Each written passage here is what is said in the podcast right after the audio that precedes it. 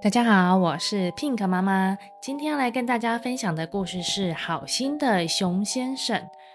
森林里啊，住着一位好心的熊先生，他长得又胖又壮的，走起路来呢总是摇摇摆摆的，而且呢很少开口说话，看起来凶巴巴的。所以呢，熊先生啊，几乎都没有朋友哦。每天他都一个人独自在草地上走来走去，或者是是去森林里面散散步。熊先生常常这么想着：哎呀，如果我有朋友，那该有多好啊！今天呢，熊先生又一个人在森林里散步喽。突然，他看到一只小兔子抓着一只蟋蟀，正准备要折断蟋蟀的脚。不行，小兔子，不要捣蛋！熊先生大声的叫着，小兔子吓了一大跳，立刻放开了手上的蟋蟀，然后看到了熊先生就赶快跑掉了。蟋蟀呢，赶紧跳到熊先生的面前。熊先生很好气的说：“小蟋蟀，你没受伤吧？”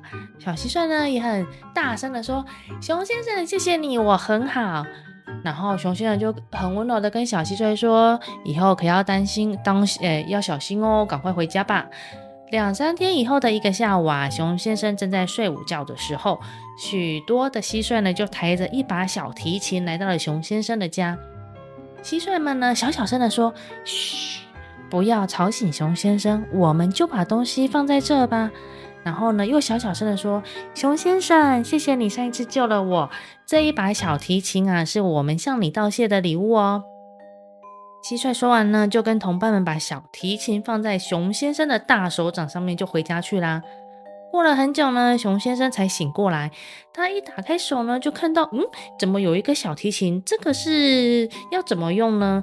熊先生一面说，就一面用手拨了拨小提琴的弦，小提琴啊，立刻发出好听的声音。于是呢，他又拿起旁边的细棒，在琴弦上拉了一下。哎呀，小提琴发出更好听的声音了。从此以后呢，熊先生无论在家休息，或者是出外散步，都不忘不忘记时时常常去练习拉小提琴。琼先的技术啊，越来越进步喽。最后，他已经可以拉出一首优美的音乐了。有一天呢，熊先生又和以前一样啊，带着小提琴去散步啊，无意间却发现了一件不幸的事情。原来啊，上一回熊先生遇到过的小兔子，一脚踩到了猎人设好的捕兔子的圈套中。熊先生问说：“小兔子，你怎么啦？”小兔子说：“我不能动了，我不能动了，因为我中了猎人的陷阱。”熊先生赶紧说：“那我帮你解开。”说完呢，伸手想替小兔子解开脚上的圈套，可是啊，弄了半天都弄不开哦。他们两个正在焦虑的时候呢，熊先生。闻到了一股人的味道，看起来是猎人要过走过来了。听到越来越接近的脚步声呢，熊先生啊，看到猎人就赶快先躲起来了。猎人走到了陷阱旁边，抓起了小兔子就走了。熊先生呢，看到小兔子那种悲哀的眼神，非常的不忍心，因为看起来小兔子像是要被猎人抓去吃掉了。熊先生呢，就拿着小提琴，远远的跟在猎人后面。猎人走出了森林，回到了自己的家。诶，他没有先吃小兔子，他是先把小兔子关在一间小小的屋子里面。然后呢，熊先生呢就去从窗口看着小兔子，他想不到可以救小兔子的方式，于是呢，只好在窗口呢拉着小提琴给屋内的小兔子听。可是啊，熊先生担心白天他在那边拉小提琴呢，会被猎人发现，太危险了。所以呢，只好每天等到了晚晚上呢，才过去拉小提琴给兔子听。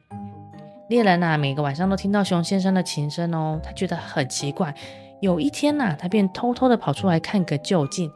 结果呢，他就看到了一只大熊在小兔子的窗边拉小提琴。小提琴的声音啊，好美好美哦！它的声音就好像河流里的流水那样的舒服，像天上的星星一般的柔美。猎人啊，被熊先生的琴声给感动了，便了解了他的心情。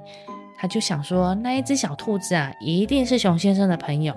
这一只大熊看起来很和善，不会伤害人。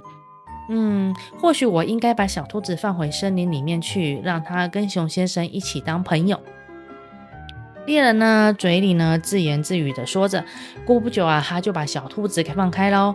小兔子啊，高高兴兴的出现在熊先生的脚边了。熊先生好高兴地说：“小兔子，你出来啦！”小兔子也说：“是的，我出来了。”熊先生，个子小小的兔宝宝和高高的熊先生便手拉着手，高高兴兴地回森林去了。从此以后，熊先生在森林里面也有了好朋友喽。小朋友，你有没有自己的好朋友呢？我们要像熊先生一样待人和善，才会有更多更多的好朋友哦。我是 Pink 妈妈，我们下次见，拜拜。